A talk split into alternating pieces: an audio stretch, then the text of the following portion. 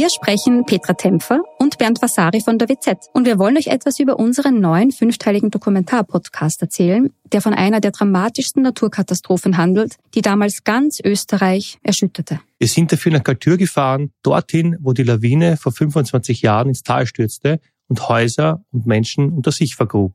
31 Menschen starben, darunter zahlreiche Kinder. Wir haben nach Antworten auf die Frage gesucht, wie es überhaupt zu dem Unglück kommen konnte und wer damals die Verantwortung getragen hat. Gibt es überhaupt einen Schuldigen? Die Kaltürer haben uns auch erzählt, wie sie die Tage nach der Katastrophe erlebt haben. Der damalige Bürgermeister war übrigens Anton Matle, der heute Landeshauptmann von Tirol ist. Ihr könnt unseren Podcast Galtür, der weiße Tod unter wz.at hören und auf allen Plattformen, wo es Podcasts gibt. Ich bin ja auch in dieser Zeit im Gefängnis mit dem Insassen zusammen auf eine Zukunft auf, ausgerichtet. Ich sage es jetzt mal ganz hart. Wenn wir das nicht hätten, dann könnten wir auch die Todesstrafe wieder einführen. Tatort Salzburg. Der Kriminalpodcast der Salzburger Nachrichten. Willkommen zurück zu einer neuen Folge von Tatort Salzburg. Mein Name ist Anna Boschner und zusammen mit meinen Kollegen aus der Lokalredaktion der Salzburger Nachrichten spreche ich in diesem Podcast mit Menschen in und aus Salzburg, die in ihrem Arbeitsalltag wiederum mit den Themen Verbrechen und Kriminalität beschäftigt sind. In den vergangenen 14 Folgen kamen wir unter anderem mit Mordermittlern, einer Richterin, Anwälten, Angehörigen, einem Raubopfer oder auch den Gerichtsmedizinern in Salzburg ins Gespräch. Für diese Folge waren wir im Gefängnis. In ihrem Büro in der Justizanstalt Puch-Urstein, südlich von Salzburg, hat Anstaltspsychologin Irena Bayer von ihrem Arbeitsalltag erzählt. Sie berichtet darüber, welche Sorgen und Probleme, aber auch Ängste Gefangene haben, stellt fest, dass die Zahl derjenigen Inhaftierten mit psychischen Störungen zunimmt und gibt auch einen Einblick, wie sicher sie sich eigentlich im Gefängnis fühlt, umgeben von ja, hunderten Kriminellen. Bayer hat in Salzburg studiert und ist seit 16 Jahren Psychologin im Gefängnis in Salzburg. Dort leitet sie auch die psychologische Betreuung der Gefangenen. Sie ist also Vertrauensperson für Menschen, die wegen Straftaten inhaftiert worden sind, beziehungsweise in U-Haft sitzen, weil ihnen Delikte wie Mord oder Vergewaltigung vorgeworfen werden. Um in ihr Büro zu kommen, sind erst einmal zahlreiche Türen zu öffnen. Ihren typischen Arbeitsalltag als Psychologin im Gefängnis zu beschreiben, fällt ihr gar nicht so leicht. Ich meine, das Gute bei dem Job ist, dass man nie wissen, was wirklich auf einen, auf einen zukommt. Und ich meine, wir haben schon gewisse Sachen, also wenn ich in der Früh zur Arbeit komme, dann schaue ich mir einfach kurz meine Mails, lese ich immer durch, was, was ob es irgendwas Wichtiges äh, passiert ist. Dann haben wir immer um acht äh, sogenannte Morgenbesprechung. Da geht es darum, dass einfach berichtet wird, was im Nachtdienst passiert ist oder was an Tagesplan steht und so weiter. Da ist immer Anschlussleiter dabei, Justizwachkommandant ist dabei, äh, dann die Leiterin vom Rechtsbüro sitzt auch dabei. Dann werden auch, wir schauen uns einfach, ob äh, welche, ob irgendwas wirklich im Nachtdienst passiert ist, im Sinne, ob es irgendwelche Ordnungswidrigkeiten gegeben hat oder ob es einfach alles ruhig verlaufen ist. Und dann geht es bei mir los, dass ich mir einfach die Liste anschaue, welche Insassen sie für psychologischen Dienst aufgeschrieben haben. Dann gehe ich zu diesen Menschen in die Gesperre, mache Gespräche. Mittwoch haben wir immer so Teamsitzungen, da geht es um, um, um Vollzugslockerungen, also die Insassen, wenn, Ansuch, wenn sie ansuchen um Ausgang oder um Freigang oder um Langzeitbesuch und so weiter. Da wird auch alles besprochen. Vorher müssen wir die Stellungnahmen abgeben. Ungefähr so. Das heißt, die Gespräche finden nicht hier statt, sondern Sie haben dann einzelne Gesprächszimmer. Genau, in jeder Abteilung, also in der Strafabteilung, in der U-Abteilung, Jugendabteilung, Frauen, es gibt überall ein Sprechzimmer. Und die Insassen werden uns dann vorgeführt. Da findet immer so vier, vier Augengespräch statt. Und da oft sind es am Tag sieben, acht, neun Gespräche, je nachdem. So in die Hafträume gehen wir gar nicht. Also das ist, das ist gar nicht erlaubt. Es ist oft so, dass wir haben auch so, so kleine Teeküche in der Abteilung. Wenn jetzt ein Sprechzimmer besetzt ist, dann kann ich auch in, in, in, in so eine Teeküche mit Insassen reden. Es ist nur so, wenn die Insassen jetzt, wenn wirklich was Schlimmes passiert ist, dass die Insassen dann abgesondert sind, dann gehe ich schon in Begleitung von einem Justizwachenbeamten gehe ich schon zum Insassen und da, weil der ist, sage ich jetzt mal, abgesondert in so einem besonders gesicherten Haftraum und dann findet ein Gespräch so direkt durch die Gitter statt. Irina Bayer geht also für Gespräche in das sogenannte Gesperre, jenen Bereich bzw. jene Teile des Gebäudes, in dem die Gefangenen untergebracht sind. In der Justizanstalt in Puch-Urstein gibt es mehrere Abteilungen. Den Jugendvollzug, die Strafabteilung, dann jene Abteilung für U-Häftlinge und auch eine Frauenabteilung. Im Regelfall ist die Justizanstalt in Puch-Urstein aber nur für jene Häftlinge zuständig, die wegen einer Freiheitsstrafe von bis zu 18 Monaten inhaftiert sind. Es gibt aber auch Ausnahmen, sagt Bayer. Das heißt, dass unter den Gefangenen sich teilweise auch schwerere Gewaltverbrecher zum Beispiel befinden. Eine der wesentlichen Aufgaben eines Gefängnisses ist es, neben dem Inhaftieren, also dem Wegsperren, Straftäter wieder auf ein Leben nach der Haft vorzubereiten, also die Reintegration. Auch darüber werden wir in dieser Podcast-Folge sprechen die Gespräche zwischen uns und Insassen finden immer, also wir, wir reden immer alleine mit Insassen. Es geht auch, wir haben nach dem Psychologengesetz natürlich Verschwiegenheitspflicht und wir müssen uns daran halten. Also das, was Insassen uns sagen, bleibt immer bei uns. Äh, Justizwache, wenn jetzt, wenn es jetzt um einen Insassen geht, der bei uns vielleicht auf Sicherheitsliste ist, wo, wo, wo Sicherheitsbedenken äh, vorhanden sind und so weiter, dann, schon, dann kann schon ein Kollege vor die Tür warten, aber Gespräche finden immer nur unter vier Augen statt. Also das ist, das wird nicht aufgenommen und, und Zugang zu diesen Dokumentationen haben auch nur Psychologen. Ich glaube, dass das einfach, dass das Insassen auch wichtig ist, dass das, was besprochen wird, dass das auch bei uns bleibt. Bayer und ihr kleines Team aus noch zwei weiteren Teilzeitmitarbeiterinnen sind für die psychologische Betreuung der Insassen zuständig. Es gibt im Gefängnis aber auch noch einen sozialen Dienst, mit dem eng zusammengearbeitet wird, sagt die Psychologin.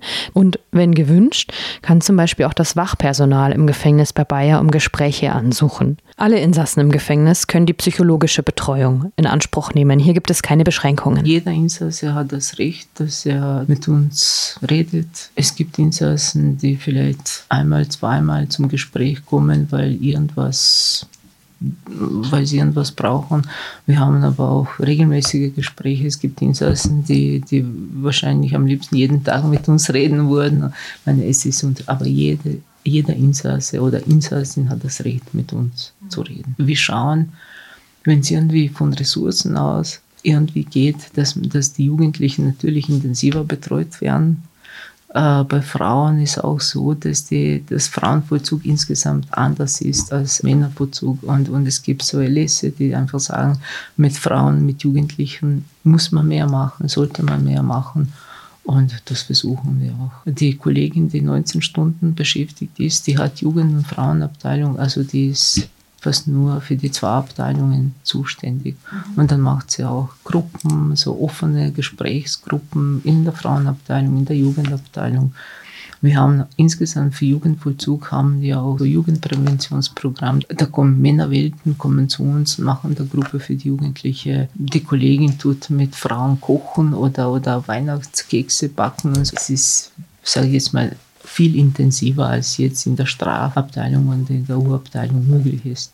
Mit welchen Anliegen kommen Insassen zu Ihnen? Ganz unterschiedlich. Ich sage immer, das ist die ganze Palette. Es ist oft so, äh, es gibt Menschen, die zum ersten Mal inhaftiert sind und es gibt oft so diese sogenannte abnorme Haftreaktionen, wo die, wo die Menschen auf einmal eingesperrt sind, wo sie einfach, wo es denen bewusst ist, dass sie, dass sie nicht jede Zeit rausgehen können, dass bestimmt wird, wann sie spazieren gehen, was sie zum Essen bekommen und so weiter. Und viele kommen damit nicht zurecht. Es gibt, es gibt Insassen, die vielleicht irgendwas draußen gemacht haben und erst wenn sie inhaftiert sind, wird ihnen bewusst, was wirklich passiert ist.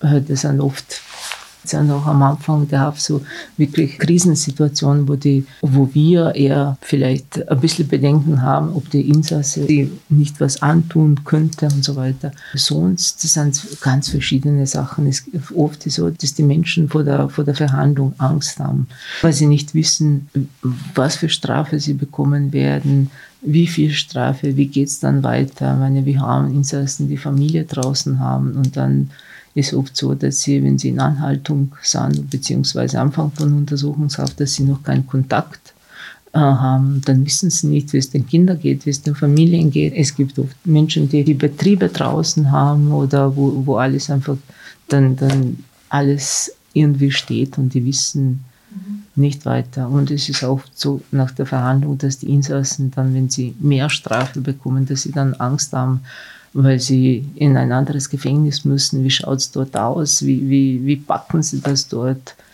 Wie gesagt, es ist, es ist ganze Palette. Es sind oft ganz unterschiedliche Anliegen und, und es gibt Menschen, die, die wirklich Suchtproblematik haben, die, die, die irgendwie damit überhaupt jetzt nicht zurechtkommen, weil sie draußen, was weiß ich, neben Substitution auch Beikonsum haben. Bei uns geht das nicht. Und das sind, wie gesagt, das sind ganz unterschiedliche Sachen. Auch Probleme zwischen den Häftlingen spielen in den Gesprächen eine zentrale Rolle, sagt Bayer. Andere wiederum haben ja vielleicht sogar Liebeskummer, weil die Frau oder die Freundin die Beziehung beendet hat. Wenn Menschen eingesperrt sind, kommt es zum Beispiel vor, dass sich andere, sei es Familie oder auch Freunde von ihnen abwenden oder der Kontakt zu den Kindern nicht mehr möglich ist oder nicht mehr erlaubt wird, sagt Bayer die verliert draußen vielleicht Arbeit und jetzt ist noch die Freundin weg und, und vielleicht äh, will die Frau, dass sie überhaupt keinen Kontakt zu Kindern hat und so weiter. Natürlich sind das noch zusätzliche Belastungen. Und es ist oft so, dass wir dann versuchen, vielleicht besonders über sozialen Dienst, dass man doch irgendwie Kontakt aufnehmen und dass, dass man wenigstens irgendwie schaffen, dass die vielleicht Freundin zu Besuch kommt, dass sie sie vielleicht aussprechen, vielleicht finden es dann wieder zusammen. Aber natürlich, sowas passiert, wie gesagt, nicht mal so selten. Es gibt in der Justizanstalt in Puch-Urstein drei verschiedene Besuchsmöglichkeiten. Es wird unterschieden zwischen Scheibenbesuch, also da ist eine Scheibe dazwischen, zwischen den beiden, also zwischen dem Gefangenen und dem Besucher der Besucherin, den Tischbesuch, an einem Tisch und dann eben dem Langzeitbesuch. Beim Langzeitbesuch dürfen nur ausgewählte Insassen bis zu drei Stunden in einem Raum mit dem Besuch sein. Dafür gibt es einen extra Raum, aber auch Voraussetzungen. Also die Inhaftierten müssen dafür extra ein Ansuchen ausfüllen, beziehungsweise es kommt auch nicht für jeden selbstverständlich in Frage. Zum Beispiel, wenn es sich um Gewaltverbrecher handelt und das Opfer die Freundin ist und diese Freundin eben zu Besuch kommen will. Das geht natürlich nicht. Generell sind die Gespräche mit den Psychologinnen und Psychologen freiwillig. Aber auch hier gibt es Ausnahmen. Die Gespräche mit dem psychologischen Dienst sind freiwillig, außer in Fällen, wo wir an die Insassen herantreten, weil zum Beispiel, weil der Insasse eine Freiheitsstrafe bekommen hat, die länger ist als drei, vier Jahre, der wird dann klassifiziert mehr oder weniger. Da muss man, dann muss die Generaldirektion in Wien entscheiden, wo, wo der Insasse seine Freiheitsstrafe verbüßen kann. Da reden wir mit Insassen und da geht es bei uns in unserer Stellungnahme um, um die Suchtproblematik, Gewaltproblematik, weil vielleicht gibt es irgendwo Möglichkeit, dass, dass der Insasse mehr Therapie bekommt als bei uns. Das ist eine Sache. Die zweite Sache ist, äh, bei Insassen, die nach dem Erlass Risikotäter sind oder Sexualstraftäter, mit denen müssen, muss ich und meine Kolleginnen eine Lockerungsprognose machen. Also es ist eine Kriminalprognose, wo es darum steht, äh, ob der Insasse, wie der Insasse bis jetzt im Vollzug war, was hat er alles getan, hat er Gewaltpräventionsprogramm abgeschlossen, hat er an Suchgruppe teilgenommen und wie wir eigentlich diesen, diesen Stufenplan, wie der Insasse, sage ich jetzt mal, weiter in seinem Vollzug entwickeln sollte. Jetzt sitzen Sie ja dann alleine in einem Zimmer mit ja, Gewaltverbrecher oder Sexualstraftäter. Wie wirkt sich das auf Ihr Sicherheitsgefühl aus? Ich meine, es ist vielleicht übertrieben, wenn ich sage, aber ich habe, denke ich, noch nie wirklich Angst gehabt. Nur mal, es ist, es ist so, diese, diese Sprech- Zimmer sind wieder überwacht. Also wenn ich mit Insassen spreche, dann ist in, im Dienstzimmer von der Abteilung wer da, der, der schaut, ob alles passt. Ich habe normalerweise ein Pfefferspray mit. Wir haben so ein Deckhandy mit einem Alarm, äh, mit einem Alarmknopf.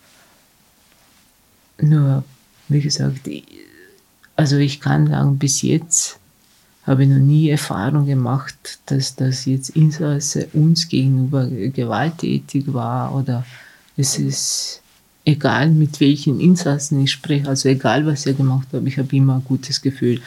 Ich, ich weiß, dass ich mir auf meine Kollegen verlassen kann. Ich weiß, dass sie immer da sind. Also von dem her dieses Pfefferspray und auch den Alarmknopf habe sie noch nie gebraucht, sagt Bayer. Zur Betreuung der Inhaftierten zählen auch Angebote externer Organisationen wie den anonymen Alkoholikern oder Präventionsprogrammen. Es gibt laut Bayer aber auch die Zusammenarbeit mit externen Psychotherapeuten.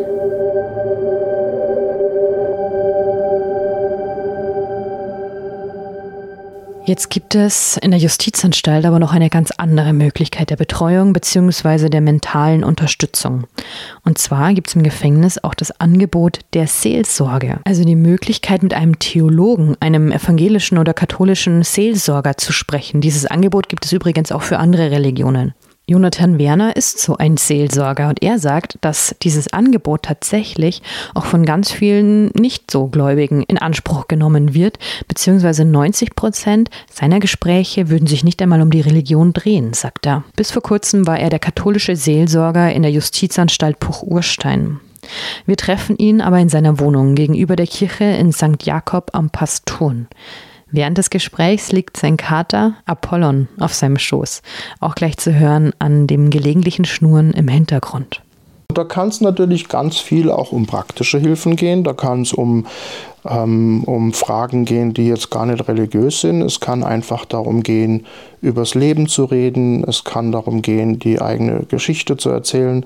Es kann darum gehen, Hilfen im Gefängnisalltag äh, zu bieten. Wobei ich dann natürlich immer verweisen muss auf den sozialen Dienst oder den psychologischen Dienst, die dann tatsächlich da auch zuständig sind.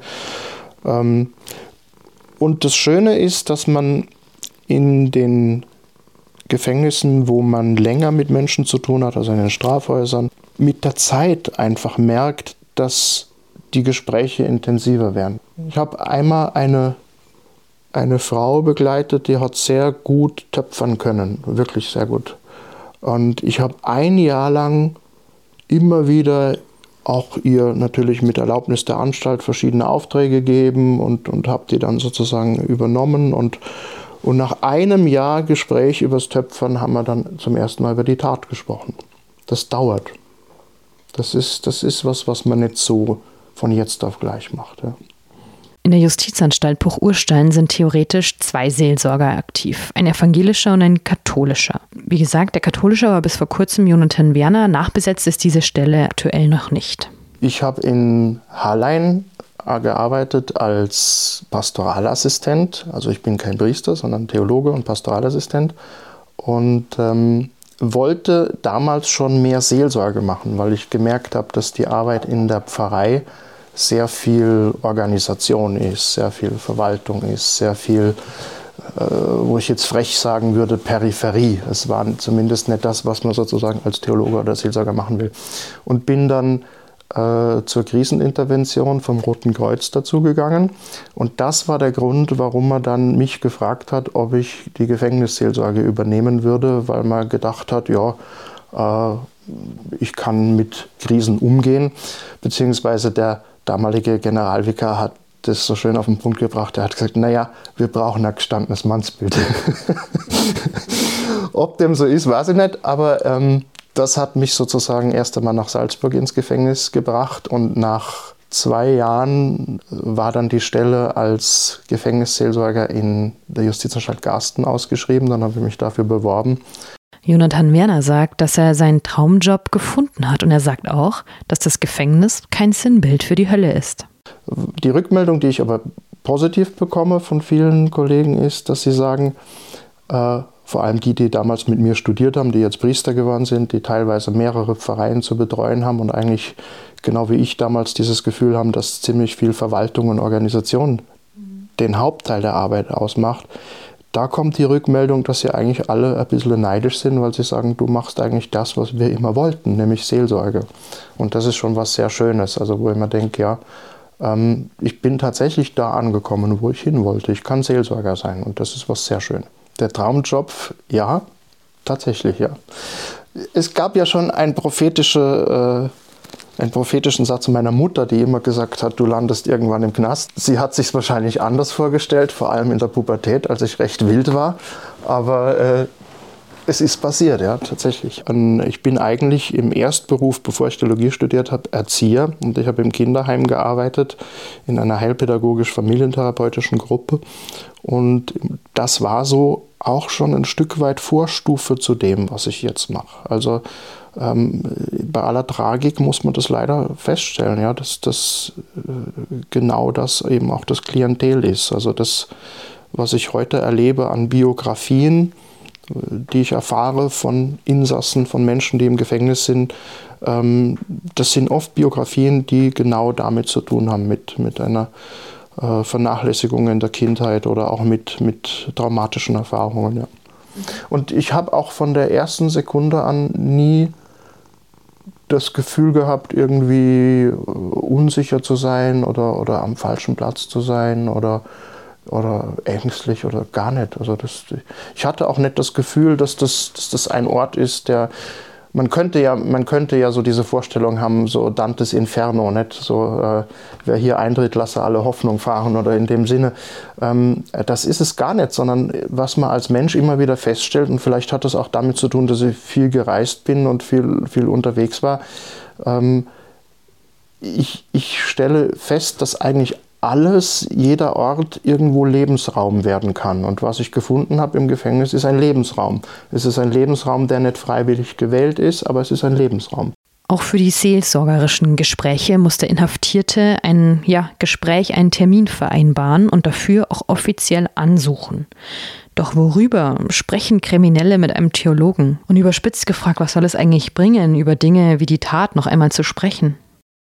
Es ist natürlich schön, wenn der Insasse über die Tat spricht, ähm, weil jedes Reden, da komme ich jetzt von der Krisenintervention, jedes Reden über diese Dinge immer hilfreich ist. Und dann können Sie, wenn Ihnen Ihr Gegenüber das erlaubt, können Sie nachfragen, Sie können schärfen, Sie können, Sie können, äh, aber es geht nicht von mir aus. In der Regel ist es aber so, dass ich merke, dass sozusagen die Zuschreibung der Insassen von mir als Seelsorger, also dass sie mir zuschreiben, Seelsorger zu sein, was ich ja bin, äh, schon auch in ihnen den Wunsch weckt oder sozusagen diese Erwartung, dort kann ich über das reden. Also das ist, ist nicht so, ähm, meistens reden wir irgendwann über die Tat. Ja?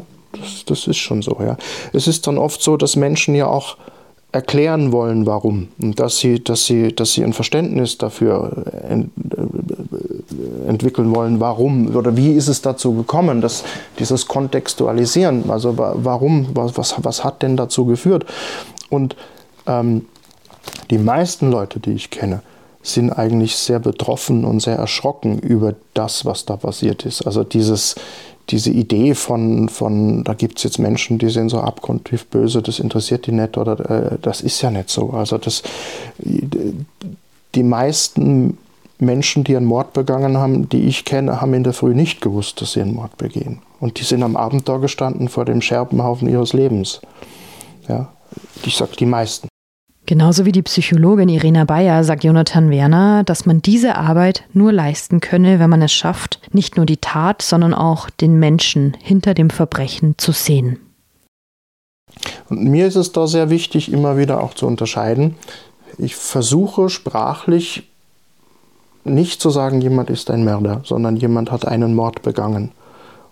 Das macht einen großen Unterschied, weil damit haben sie, haben sie mehr Spielraum, sie haben mehr Weite und sie reduzieren nicht den Menschen auf das, auf diesen Moment, der zwar höchst dramatisch und höchst äh, äh schwierig ist, aber der trotzdem nicht das Gesamt des Lebens ausmacht. Und das war mir immer, immer wichtig zu sagen, ja, der Mensch ist mehr als das, was er tut. Und das spüren sie, weil wenn sie dann über Familie reden, sie reden über, über, über den Beruf, sie reden über die Hobbys, sie reden über das, was er vermisst, dann werden sie merken, was da alles noch da ist.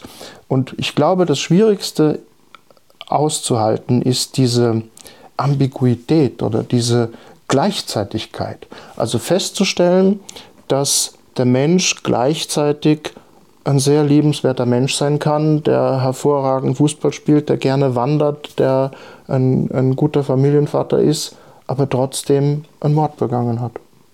Und das müssen sie aushalten. Aber das ist die Realität. Die Realität ist die Gleichzeitigkeit.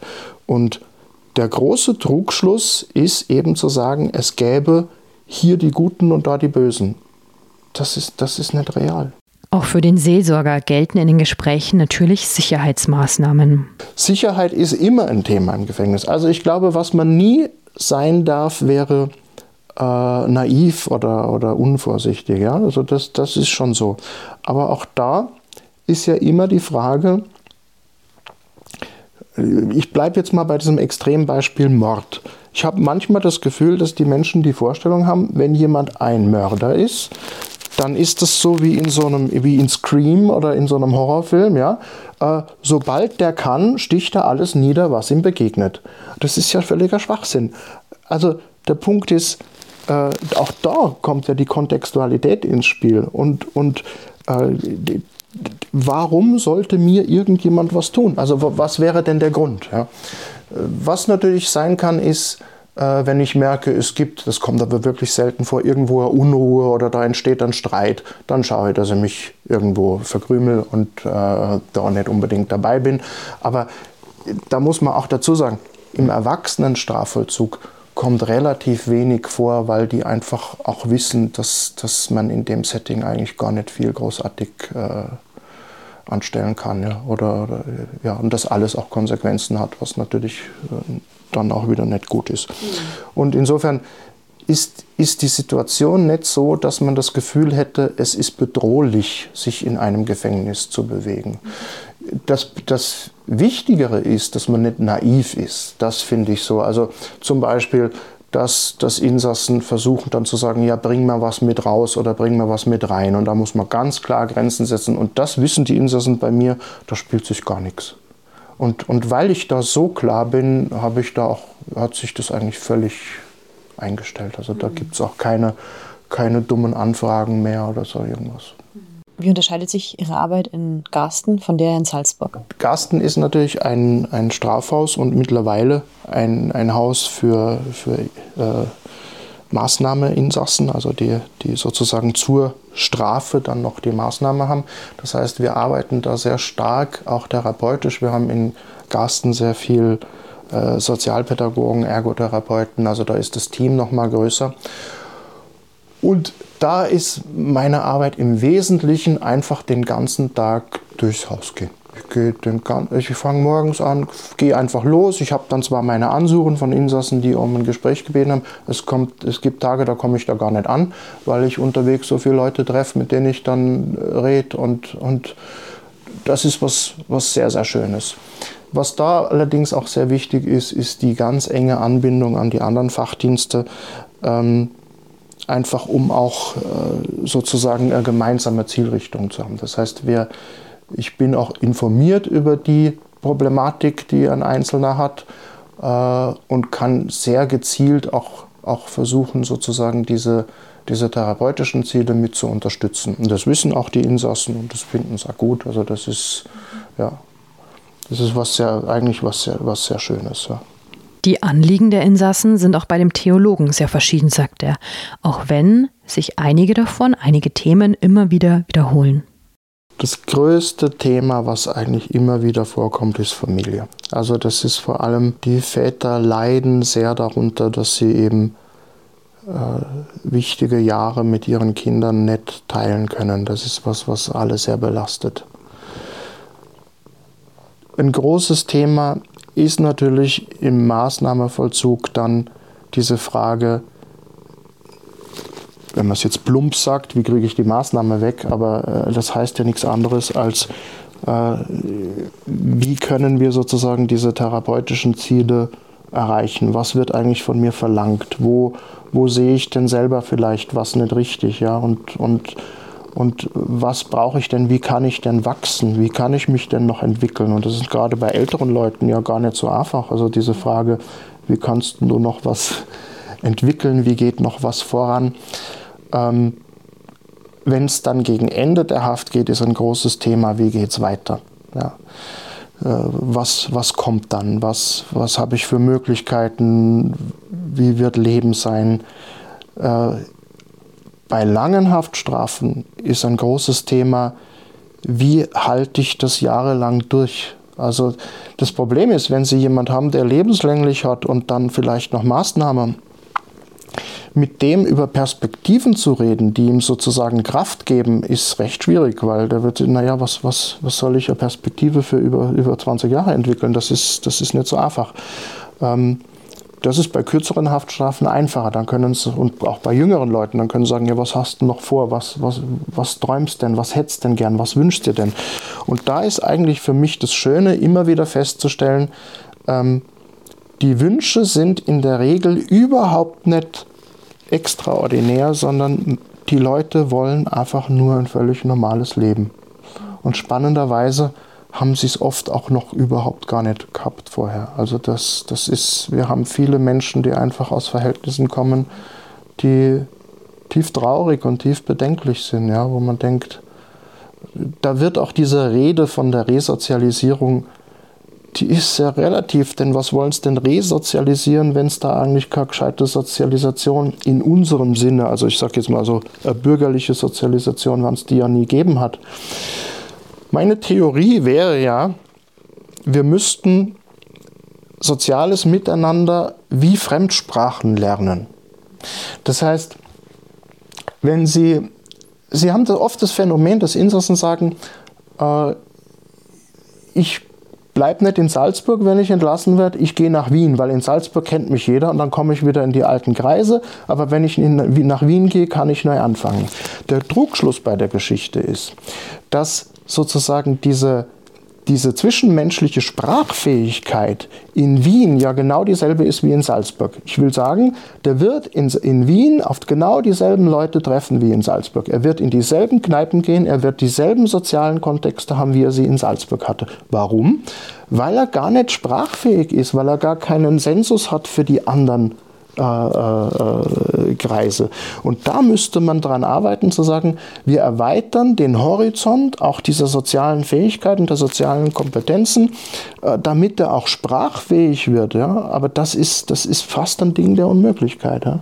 Weil dann können sie, können sie wurscht, ob sie nach Graz oder nach Wien gehen, es wird, sie werden genau dieselben Leute treffen und da können sie gleich daheim bleiben. Also das, ist, das, das macht nicht viel aus, ist meine Meinung. Also, und da zu sagen, was können wir denn machen, um den Insassen auch neue Welten zu eröffnen? Resozialisierung sei jedoch möglich, sagt er, beziehungsweise menschliche Veränderung. Davon ist Werner überzeugt. Und oft spielt da ein Faktor immer wieder eine entscheidende Rolle. Es ist möglich mit einem, mit einem großen Willen, mit Einsicht. Es gibt ja einen Faktor, das muss man ja schon sagen, der viel verändert nicht zwingend, aber viele Menschen auch aus dem, mit Suchtproblematik werden verändert durch die Liebe. Wenn die richtige Person kommt, dann gibt das die Kraft, eigene Schwächen und, und charakterliche, charakterliche Defizite, Problematiken zu überwinden und, und sozusagen für die anderen oder für den anderen äh, über sich hinauszuwachsen. Das erlebe ich immer wieder. Und da muss man natürlich fragen, warum ist denn der Selbstwert eigentlich so gering, dass man es nicht um seiner Selbstwillen schafft? Ja? Wir sprechen ja auch sozusagen von der intrinsischen Motivation. Also die Motivation für eine Veränderung muss ja von innen kommen. Er muss also einen Sinn darin sehen. Ja. Der Seelsorger versteht sich als jemand, der den Inhaftierten einen Ort bietet, wo sie reden können, aber auch einmal Druck ablassen, psychische Probleme durch die Haft und weniger Kontakt nach außen. Jetzt könnte man natürlich argumentieren, so ist es eben, wenn man in Haft sitzt, beziehungsweise eine Straftat begangen hat und dann verurteilt wird. Das sind nun mal die Folgen. Aber auch dazu hat Werner eine klare Haltung. Die Strafe ist der Freiheitsentzug. Basta. Wir müssen nicht noch innerhalb des Freiheitsentzugs dann irgendwelche Quälereien uns ausdenken, damit das ja schlecht hat. Das, das, ist, das, ist, das ist nicht der Punkt. Wir haben, warum, tun, warum äh, gibt es Gefängnisse? Zum einen, weil wir eben strafen durch den Freiheitsentzug. Zum zweiten, weil wir die Bevölkerung schützen. Und zum Dritten, und da bin ich jetzt bei der zweiten Seite dessen, was ich sagen wollte, äh, wir sind ja auf Zukunft ausgerichtet. Das wäre dieses Thema Resozialisierung oder Sozialisation allgemein.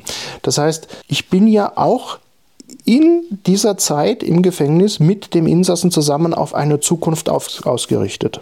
Ich sage es jetzt mal ganz hart. Wenn wir das nicht hätten, dann könnten wir auch die Todesstrafe wieder einführen. Haben wir aber nicht. Sondern es wird irgendwann diese Strafe zu Ende sein. Und dann, was will ich denn dann? Will ich denn dann, dass er als komplettes Frack wieder rausgeht? Will ich denn dann, dass er schlimmer rausgeht, als er reingekommen ist? Will ich das? Oder möchte ich ihn auf einen Weg bringen und ihm sozusagen, wir würden, wir würden sagen, wir wollen ihm den Unwert der Tat aufzeigen, aber gleichzeitig auch Handlungsalternativen bieten. Ja? Das ist der Punkt. Und das hat ja eine zutiefst christliche Wurzel, dieser Gedanken. Nämlich, äh, in, in der Bibel heißt es, ich, ich will nicht den Tod des Sünders, ich will, dass er umkehrt und lebt. Das heißt, ich möchte gerne mit dem Menschen zusammenarbeiten, dass er zu der Einsicht kommt, dass das, was er gemacht hat, Schaß ist und dass er in der Lage ist, künftig anders zu handeln. Und das können sie nur, indem sie ihn in einer, in einer guten Weise begleiten. Das heißt, ich muss trotzdem den Menschen auch respektieren, ernst nehmen und wenn sie da nur von oben herab drauftreten, dann erreichen sie das nicht. Das, das, das können sie nur machen mit, mit Achtung. Und, dies, und das hat auch, glaube ich, auch was mit unserem modernen Menschenbild zu tun. Diese Würde des Menschen ist unantastbar und das bedeutet auch, die Würde eines Straftäters bleibt unantastbar. Das muss es bedeuten. Nur dann können wir etwas positiv verändern.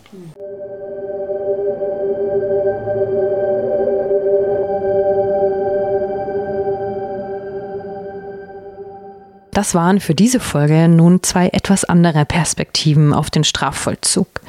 Damit sage ich vielen Dank fürs Zuhören. Haben Sie Fragen oder Anregungen zu dieser Folge, dann schreiben Sie uns eine E-Mail an podcast.sn.at. Bis zum nächsten Mal. Das war ein Podcast der Salzburger Nachrichten. Redaktion Anna Boschner, Anton Brillitsch und Thomas Sendelhofer.